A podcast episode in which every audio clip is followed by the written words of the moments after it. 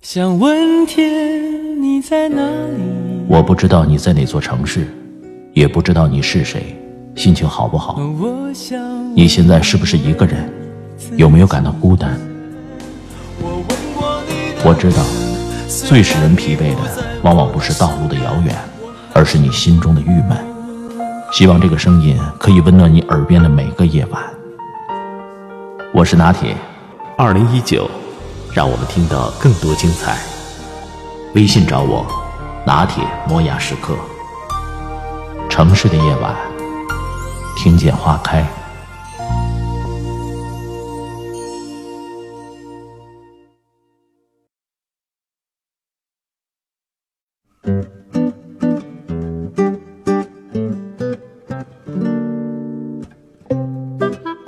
知道从什么时候开始流行“被某某毁掉的下一代”，配上大数据和案例，总是能成功收割一波焦虑。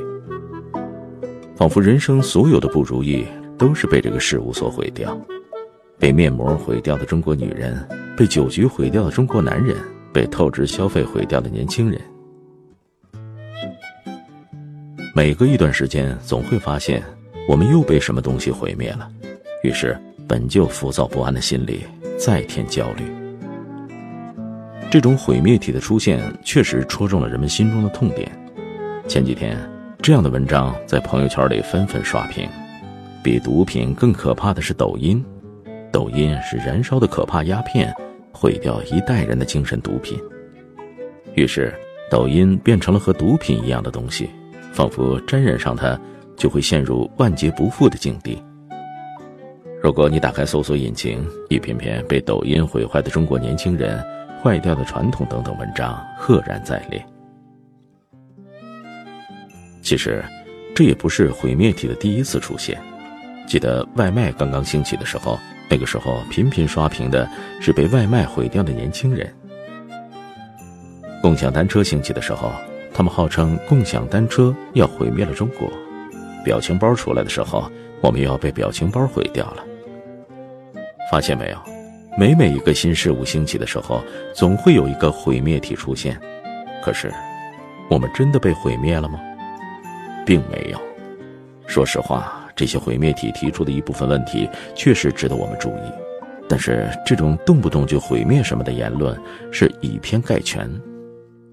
外卖出现这么多年，并没有毁掉年轻人，反而让我们的用餐更加方便；共享单车也没有毁掉中国，反而让我们回家的那最后几百米变得不再遥远。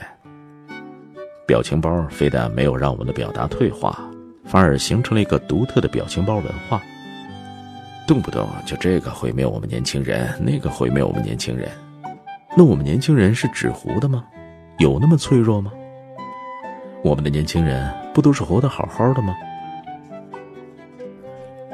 新事物毁灭不了一个人，反而是那种贩卖焦虑，不管什么新事物出现都要煽动情绪的人，正在不断的毁灭我们。几年前，微信刚刚问世的时候，被批评的一无是处，现在抖音也是一样。网上有一篇文章说。抖音是如何毁掉当代年轻人的？一个新事物的出现，总是被质疑、被骂得狗血淋头。其实，抖音一直在慢慢渗入我们的生活，悄悄改变我们的生活方式，帮助我们学习新的东西。我的一个朋友在抖音上面开写作课和教授心理学课程，教会了很多人写作知识，帮助很多人走出困境。我还有一个热爱摄影的朋友，在抖音上面学会了拍照，每天分享出来的生活照堪比大片儿。春节回家的时候，我妈忽然会做很多看起来很漂亮的沙拉和糕点，还有很多鞋带和领巾的系法也很漂亮。我问她怎么忽然变得这么心灵手巧了，她说是从抖音上学的。所以，平台没有错，错的是使用它的人。如果自己是个废物，那么任何东西都可以毁掉它。微博的明星八卦可以毁灭它，微信深夜刷朋友圈也可以毁灭它，手机上的游戏同样可以毁灭它。在很多人质疑抖音的时候，有人利用抖音学数学，有人学英语，还有人把错题本拿出来，勾起满满的回忆；也有人体会到了爱。有人玩抖音上瘾，有人用它分享生活中的美好，学到一些生活小技巧。归根结底，媒介是不分好坏的，只有使用它的人，才有主动权。一味的抵触和逃避新事物的诞生，只会让社会发展变慢。将这种新鲜的媒介为己所用，才是最正确的方式。众多父母把电脑当作洪水猛兽，担心会毁掉孩子。哈尔滨少年郭后佐的父母显然是个异类，他们不仅让儿子从小接触电脑，在儿子兴趣盎然的时候，更是不断的去指引他。即使家庭条件很一般，父亲也愿意拿出攒了很久的钱，给儿子买了一台电脑。每天爷俩在一起聊电脑、说电脑，在父亲的影响下，儿子展露出惊人的天赋。十五岁不到，郭后佐就被世界排名前五十位的澳大利亚名校的计算机系破格录取。他的身边不乏沉迷于上网、学习一落千丈的同学，那些同学的家长痛心疾首的指责电脑毁掉了他们的孩子。看看。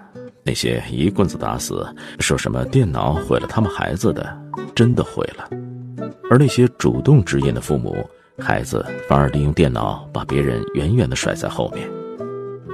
其实，毁掉孩子的是父母的疏于管教和不懂引导。新事物从来不是洪水猛兽，它的出现必然顺应了社会的发展潮流。试想一下，如果没有第一个吃螃蟹的勇士。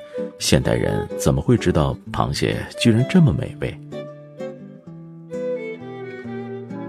网上流传着这么一段话：八十年代，人们惊呼摇滚乐会毁掉下一代；九十年代，人们惊呼电视会毁掉下一代；二十一世纪，人们惊呼计算机会毁掉下一代；现在，人们开始惊呼手机会毁掉下一代。人类发展的历史证明。没有任何力量能毁掉下一代，除了跟不上时代。这句话真实的反映了这几十年来我们对待新事物的态度。在他们出现之初，所有人都视为洪水猛兽，可是现在，哪一样不是和我们的生活息息相关？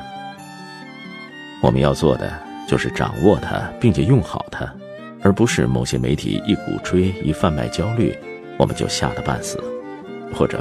我们往深处想，毁灭是不是也是一种重建呢？有人说，手机的出现让现代人变得越来越冷漠。可是因为手机，我们实现了和全世界任何地方的交流和联系，天涯也是咫尺。有人说，社交平台影响我们的注意力。可是换个方向思考，它为更多的普通大众提供了一个展示自我的平台。任何事物都需要辩证的看待，这个世界不是非黑即白那样绝对，全盘否定、闭目塞听，不代表最安全，但一定会让你和社会脱轨。真正能够毁掉我们的，不是新事物，而是我们矫枉过正的思想观念，还有不自律的自己。